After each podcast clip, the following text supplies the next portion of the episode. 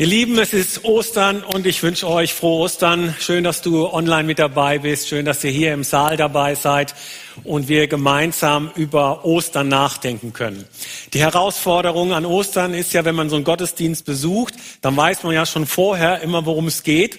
Es geht um dieses Ereignis vor 2000 Jahren, das bis heute noch die Kraft und die Macht hat, unser Leben zu verändern, uns Hoffnung zu geben. Ostern, das ist das Fest der Hoffnung, weshalb wir das Thema gewählt haben, immer noch lebendig, weil es Hoffnung gibt. Wir dürfen lebendig sein, weil es Hoffnung für unser Leben gibt. Ostern, das ist ein Ereignis, das 2000 Jahre her ist und definitiv die Geschichte verändert hat. Wir leben im christlichen Abendland, aber Ostern hat ja nicht nur die Geschichte verändert oder will die Geschichte verändern, sondern Ostern will unser persönliches Leben verändern. Und daher seit 2000 Jahren hat Ostern definitiv das Leben von vielen Menschen verändert und ihnen immer wieder Hoffnung gegeben. Und darüber denken wir heute Morgen nach. Und das ist ja so extrem wichtig, weil derzeit leben wir in einer Phase, wo Hoffnung irgendwie Mangelware ist, oder? Wo du auch hinschaust, überall macht sich Hoffnungslosigkeit breit. Also im Angesicht von Krieg und der Ungerechtigkeit, die es in dieser Welt gibt. Grausamkeit, mit der sich Menschen begegnen, Not, Elend und Leid, Corona-Pandemie und Folgen, die Folgen der Klimaveränderung, die wir spüren. Da kann man sich ja tatsächlich fragen, ist das nicht ein bisschen steil, immer noch lebendig, weil es Hoffnung gibt? Wie kann man denn heute noch mit Hoffnung leben? Daneben gibt es ja auch noch unsere persönlichen Nöte, Krankheiten, der Verlust eines lieben Menschen, Stress auf der Arbeit, Stress in Beziehungen, Familie, Ehe. Wie kann man damit Hoffnung leben? Ist das nicht viel zu steil? Manche fragen sich ja derzeit auch, wie kommen wir zukünftig finanziell noch so um die Runden? Wie wird das werden in den nächsten Wochen und Monaten? In Nachrichten hören wir, dem Welthandel droht der Einbruch wegen des Ukraine-Kriegs. Und die Politiker und Wirtschaftsexperten, ja, die schwören uns ja gerade dazu, darauf ein, dass es schwieriger werden wird in den nächsten Wochen und Monaten. Der Ukraine-Krieg macht uns alle ärmer, verkündet Finanzminister Lindner. Und man will ja schon sagen, ja, hört doch auf. Wir merken es ja selber, wenn wir am, äh, beim Aldi oder beim Lidl an der Kasse sind und einkaufen wollen, wenn wir noch die Sachen finden, die wir haben wollen, manchmal. Und so ist es ja manchmal so, also ich mag manchmal schon nicht mehr Tagesschau gucken oder äh, meine ZDF-App aufmachen, weil, also was du da hörst, also das saugt ja einem, zieht einem irgendwie den Stecker, saugt mir alle Kraft und Hoffnung raus. Hoffnungslos können uns auch so diese vielen Situationen in unserem Leben machen, die wir uns nicht erklären können. Warum musste ihr das passieren? Warum musste ihm das passieren? Warum muss ich da durch? Diese Fragen, die wir immer wieder in unserem Leben haben und deren Antworten wir einfach nicht kennen. Hoffnungslosigkeit derzeit überall, wo man hinschaut. Hoffnung ist Mangelware. Sorgen über Sorgen, die unser Leben niederdrücken können. Und weiß ja nicht, wie dir es geht, auch so in meinen Aufzählungen jetzt. Also ich will so ein Leben nicht haben. Kürzlich hat mir jemand gesagt, Hoffnungslosigkeit ist die vorweggenommene Niederlage. Hoffnungslosigkeit ist die vorweggenommene Niederlage und ich finde, das hat echt was. Hoffnungslosigkeit ist die vorweggenommene Niederlage. Ich will so nicht leben. Ich will kein Leben haben, ähm, das von Hoffnungslosigkeit bestimmt und dominiert ist. Aber wie geht das? Deshalb bin ich so froh, dass wir heute Ostern feiern, weil Ostern, das ist das Fest der Hoffnung. Wir glauben, Jesus Christus ist auferstanden von den Toten. Er lebt. Er ist heute da. Wir können ihm heute begegnen. Und weil er lebt, gibt es auch Hoffnung für unser Leben, trotz diesen Umständen, in denen wir immer wieder drinstecken. Weil Jesus von den Toten auferstanden ist, gibt es für uns eine lebendige Hoffnung. Ostern zeigt uns nämlich, Gott sorgt sich um uns. Gott weiß um unsere Hoffnungslosigkeit, die immer wieder in unser Leben hineinbricht. Und deshalb schickt er ja überhaupt seinen Sohn in diese Welt, dass wir neue Hoffnung schöpfen können. Wir dürfen wissen, Gott gibt das Beste und das Kostbarste, was er hat, um uns zu erlösen von Sünde, Schuld und auch Hoffnungslosigkeit. Und wir dürfen diese Liebe Gottes erfahren. Wir können aufleben, bekommen neue Hoffnung und zwar ja für immer und ewig. Wenn ich das so sage, dann ist mir auch klar und bewusst, Ostern macht nicht alles besser in meinem Leben. Ostern nimmt nicht so jedes Leid und jedes Schmerz, das ich immer wieder erfahre in meinem Leben. Ostern verhindert nicht jede Sorge. Aber Ostern gibt mir doch eine andere Perspektive, mit der ich leben kann. Ostern gibt mir eine hoffnungsvolle Perspektive auf mein Leben, weil Ostern nimmt mir so die Last von meinen Schultern. Ostern tröstet mein Herz, heilt mein Herz und gibt mir einfach eine ganz andere Sicht auf mein eigenes Leben und auf diese Welt.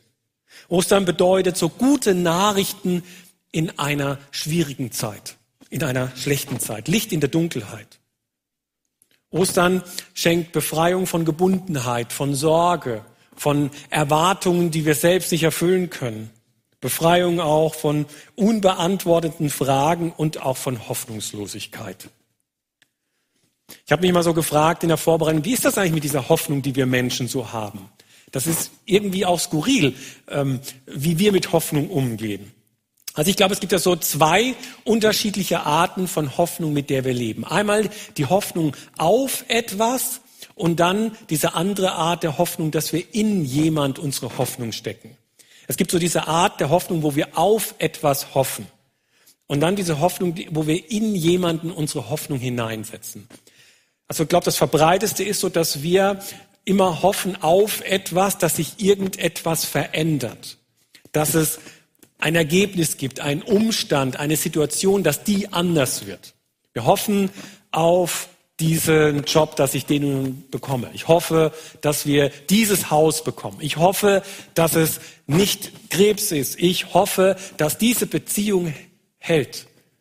Wir hoffen ganz häufig auf irgendeine Situation, dass die besser wird, dass es ein Umstand ist, der sich einfach verbessert und verändert. Keine Ahnung, auf was du schon alles so gehofft hast, was vielleicht nicht so gekommen ist, wie du dir es gedacht hast. Und dann ist es ja auch noch so, wir setzen unsere Hoffnung auch in andere Menschen hinein, weil wir uns von diesen Menschen irgendwas erhoffen. Liebe, Zuneigung, ein offenes Ohr, Mitgefühl, manchmal auch Einfluss und manchmal hoffen wir auch auf Geld bei manchen Personen.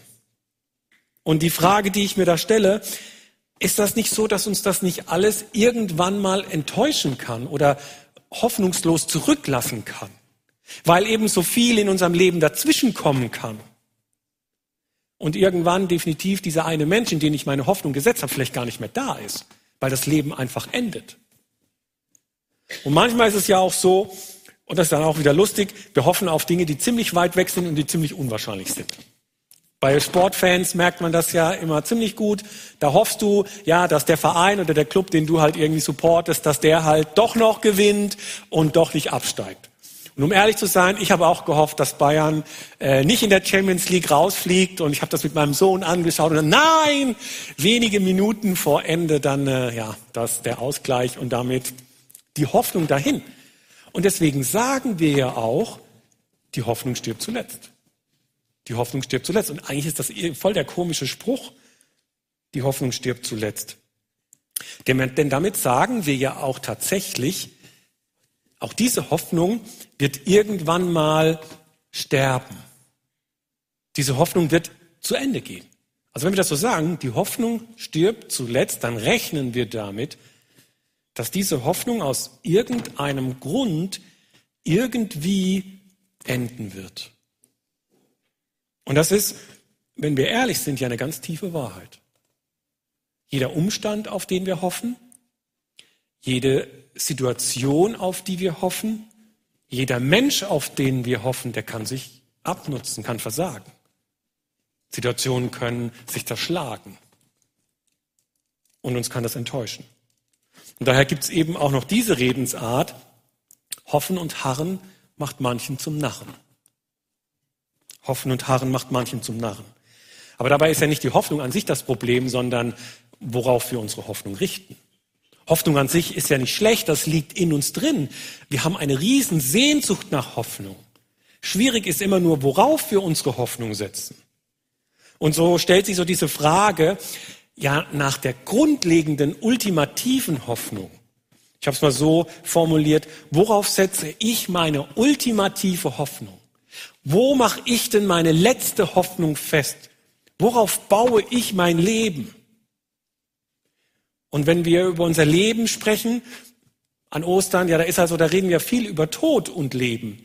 Und wenn wir mal an den Tod denken, an unseren eigenen Tod denken, wenn wir mal unser Leben vorspulen, ja, tatsächlich, der eigene Tod kann ja einen tatsächlich hoffnungslos werden lassen, oder? Also ich kenne diese Stunden, wo ich dann nachts wach liege und dann denkst du so, oh Mann, wenn ich das kriege oder mir das passiert. Kürzlich ist ein Kollege von mir gestorben, gerade in Ruhestand gegangen. Dann denkst du, Mist. Dann treffe ich einen anderen Kollegen, der sagt mir, er arbeitet jetzt weiter, äh, geht nicht in Ruhestand, weil das quasi ähm, dann die Sicherheit ist, dass er nicht so schnell sterben wird. Habe auch gedacht, okay, gut. Aber, aber merkt ihr das, wie wir damit ringen? Mit der Angst um den Tod?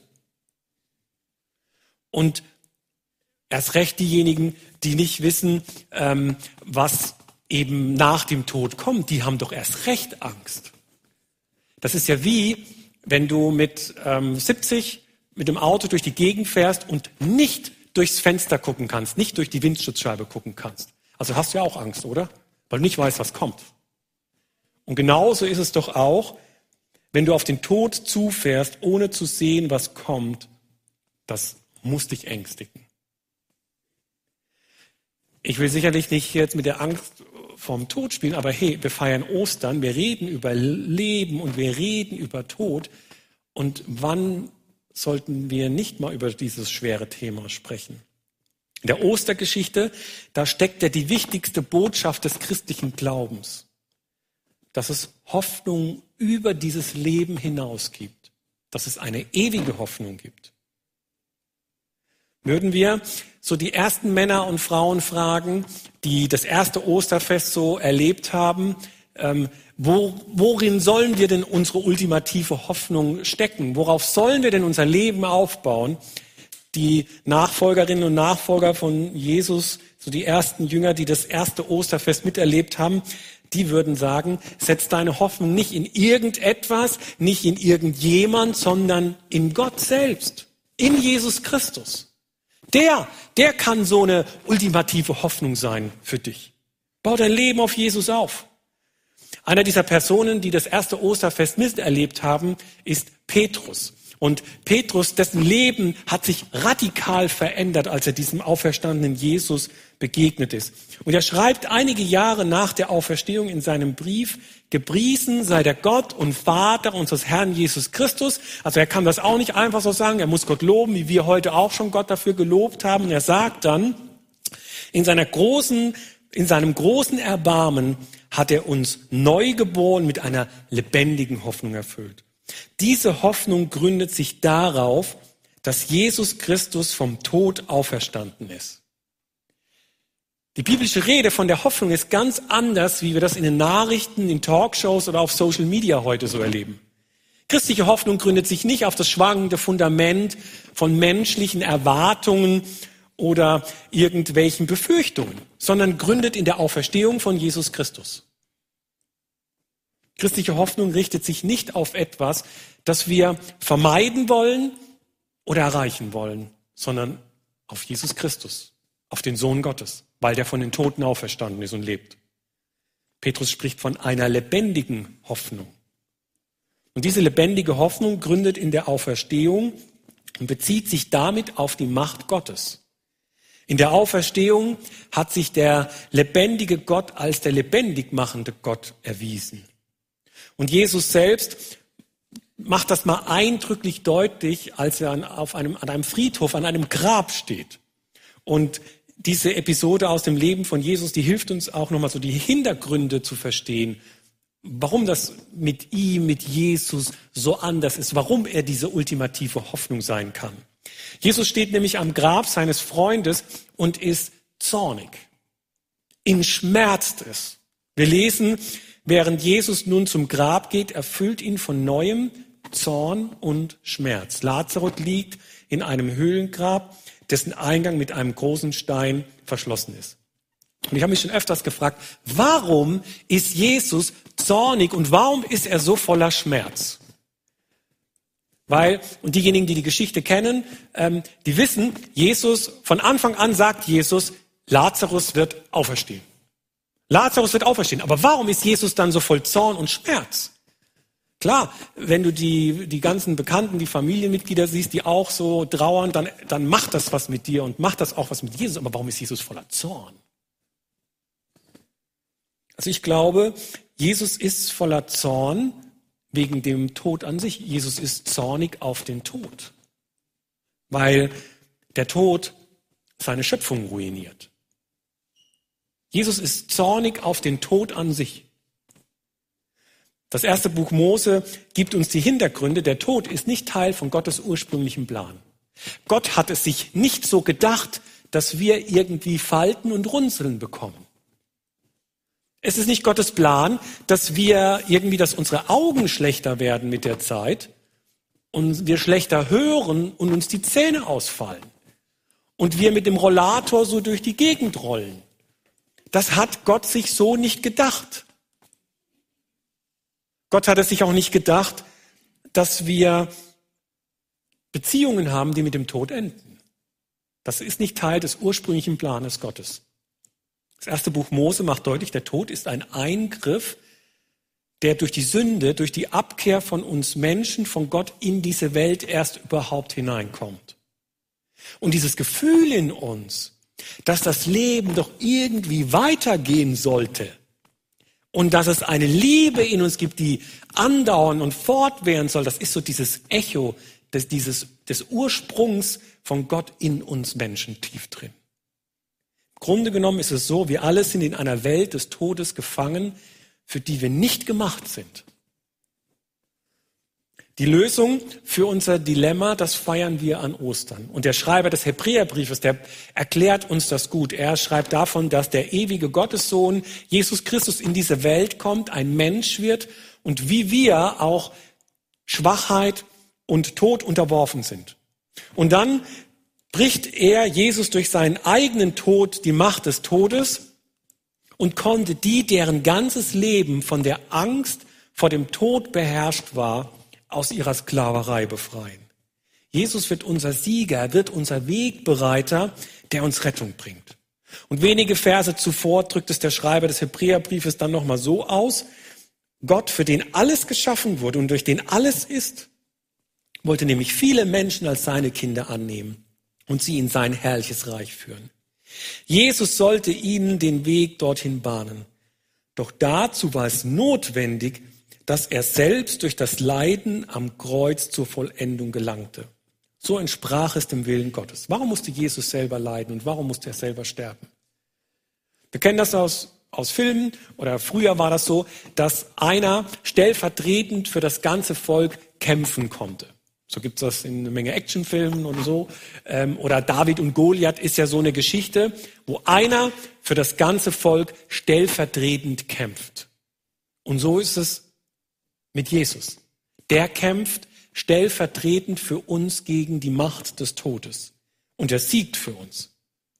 Auf den ersten Blick sieht das aus, als würde Jesus verlieren, weil er am Kreuz hängt und stirbt. Aber der Tod ist eben nicht nur unser Feind, sondern er ist auch unser Henker, macht die Bibel deutlich.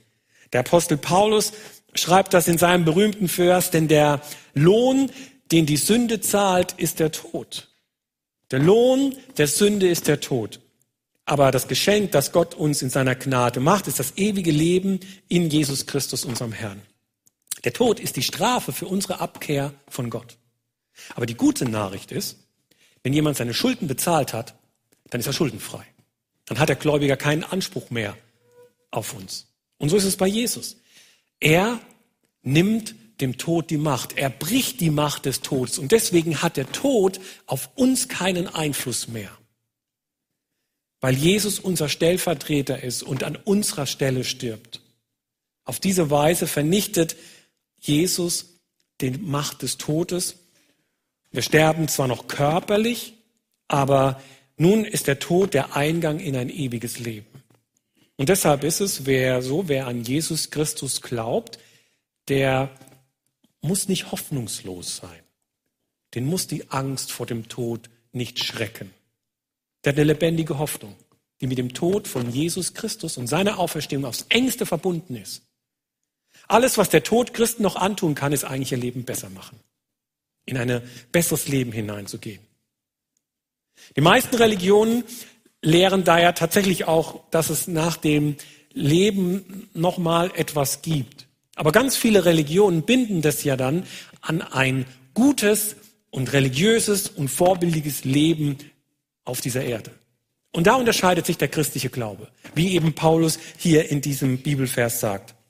Der christliche Glaube wird uns als Geschenk gegeben, als Erlösung angeboten. Aber das Geschenk, das Gott uns in seiner Gnade macht, ist das ewige Leben in Jesus Christus, unserem Herrn.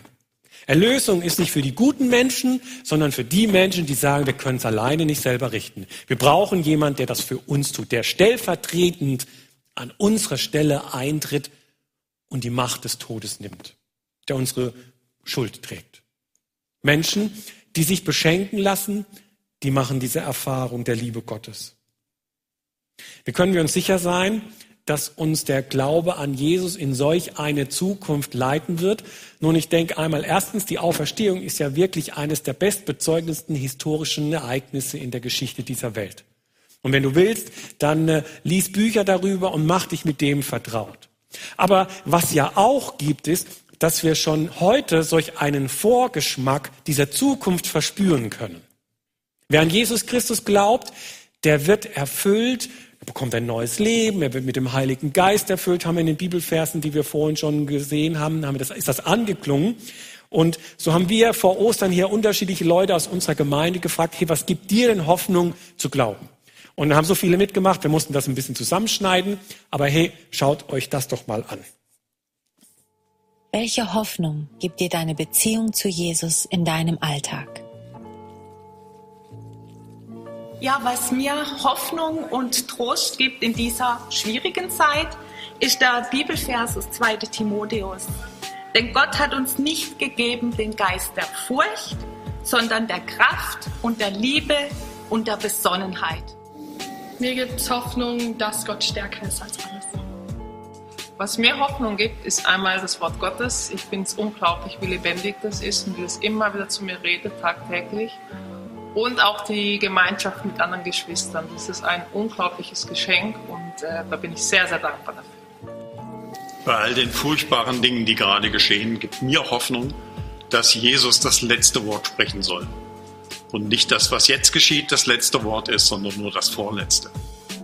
Mir gibt es Hoffnung, dass ich weiß, dass Jesus die Welt in seiner Hand hält, dass er immer bei mir ist, jeden Tag. Und wenn ich in der Bibel lese, dann spüre ich, dass es die Zeiten schon vorher gab und Jesus das in der Hand hält. Abends bin ich oft müde und vielleicht geschlagen und denke, oh, wie soll der nächste Tag werden? Aber ich habe in meinem Leben Erfahrung, die Erfahrung gemacht, dass mir Jesus jeden Tag neue Kraft gibt, neuen Mut und neue Hoffnung. Und das merke ich, wenn ich morgen wieder aufwache, dann ist diese Kraft und diesen Mut und diese Energie da, die ich brauche für den neuen Tag. Ich brauche mir also keine Sorgen machen, wie der nächste Tag läuft. Ja, meine Hoffnung ist, dass Jesus auferstanden ist, dass er mein Begleiter ist von morgens bis abends. Das ist sehr tröstlich. Und dass wir eine Gemeinde haben und Freunde, die uns tragen. Mir gibt es in den schwierigen Zeiten Hoffnung, dass Gott immer da ist. Mir gibt, äh, gibt es Hoffnung, dass ich weiß, dass Jesus immer an meiner Seite ist. Hoffnung gibt mir, dass ich weiß, er ist meine ganze Hoffnung und in diesem ganzen Durcheinander, in diesem ganzen Stress, in diesem ganzen Trubel weiß ich, er ist der ruhende Pol und er liebt uns von ganzem Herzen. Was mir immer Hoffnung gibt, ist, was Jesus auch in Matthäus 28, Vers 20 gesagt hat. Ihr dürft sicher sein, ich bin bei euch, bis das Ende dieser Welt gekommen ist. Und das gibt mir jeden Tag neue Hoffnung. Ja, mir gibt es Hoffnung, mit anderen Menschen unterwegs zu sein, äh, zu erleben, dass mich Menschen durchtragen durch bestimmte Fragen, äh, mit mir die Fragen bearbeiten und ich im Glauben so wachsen darf und äh, Jesus näher kommen darf. Ich bin dankbar für Jesus, dass er mir Hoffnung schenkt, dadurch, dass ich ihn trotzdem im Herzen spüren kann und er mir Frieden gibt, obwohl es gerade sehr turbulent ist, überall auf der Welt und ähm, Corona auch immer noch Thema ist, aber Jesus schenkt mir Frieden und dafür bin ich sehr dankbar. Mir gibt es Hoffnung, dass ich jeden Sonntag daran erinnert werde, ähm, dass Gott oder beziehungsweise Jesus an meiner Seite steht. Weil Gott Wunder gemacht hat und er mein Herr ist. Es ist für mich so wie in einem gefüllten Bus, wo jeder Sitzplatz belegt ist und man muss stehen und am besten noch mit, mit dem Rücken in Gegenfahrtrichtung und man sieht nicht, was kommt und man wird hin und her geschaukelt. Ähm, so finde ich die heutige Zeit, es ist sehr turbulent und wie im Bus kann ich mich dann einfach oben festhalten und das gibt mir Halt und meine Hoffnung ist einfach, dass Gott mir auch in diesen turbulenten Zeiten einfach Halt gibt. Heißt nicht, dass es Kerzen gerade ist alles, es wird weiter rumgeruckelt, aber ich kann mich an ihm festhalten.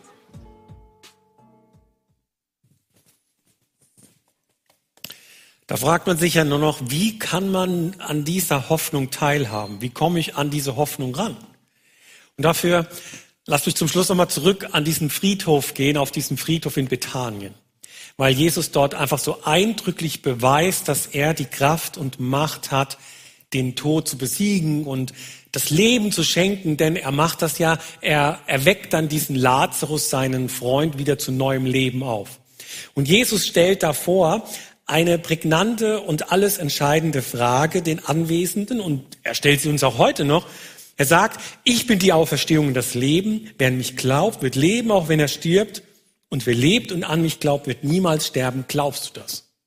Und mit Ostern der Beweis, dass Jesus ja dann selbst, er ist die Auferstehung.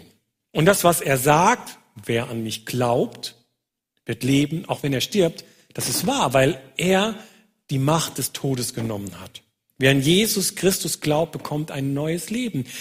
Jesus ist der Gott der Hoffnung.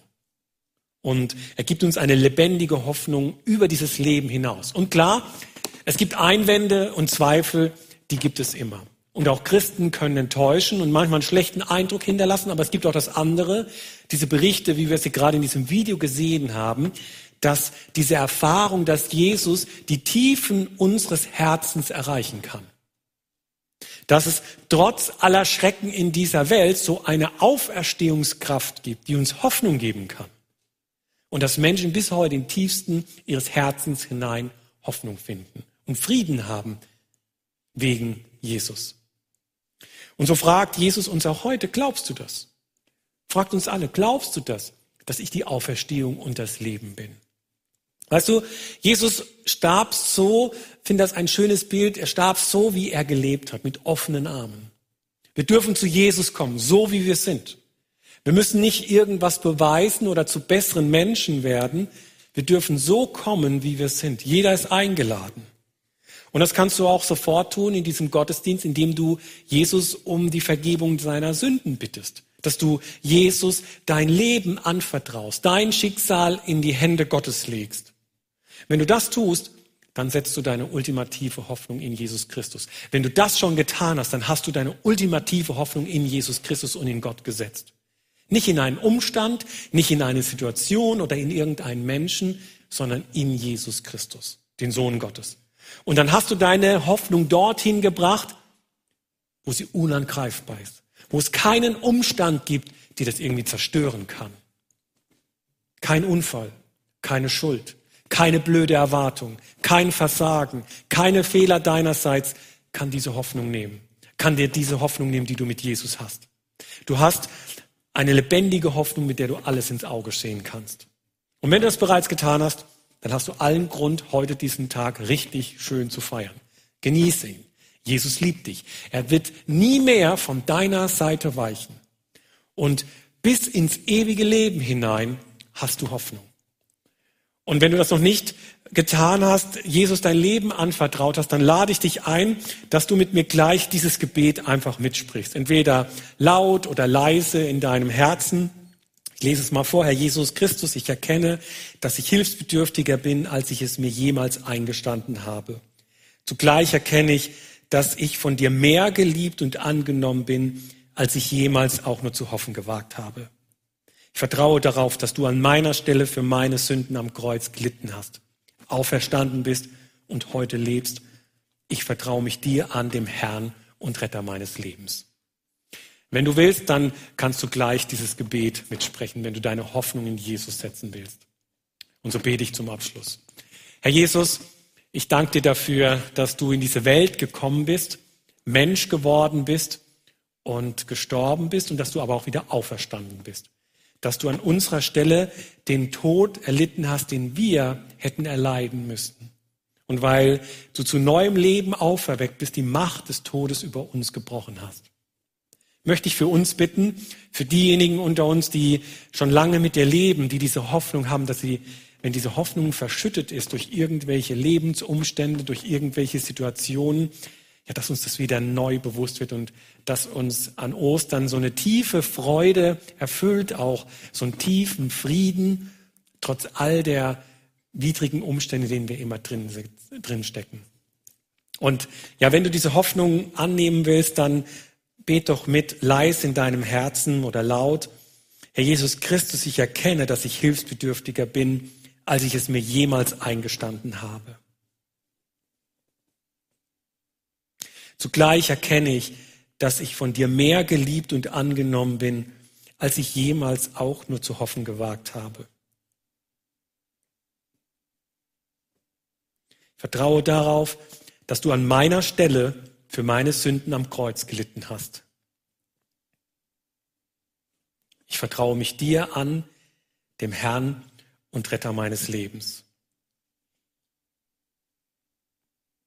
Und Vater im Himmel, du siehst, wer dieses Gebet in seinem Herzen mitgesprochen hast, möchte ich bitten, dass du ihn mit lebendiger Hoffnung erfüllst. Amen. So ein Gebet, das ist ja so eine Hilfe, wie man in ein Leben mit Jesus starten kann.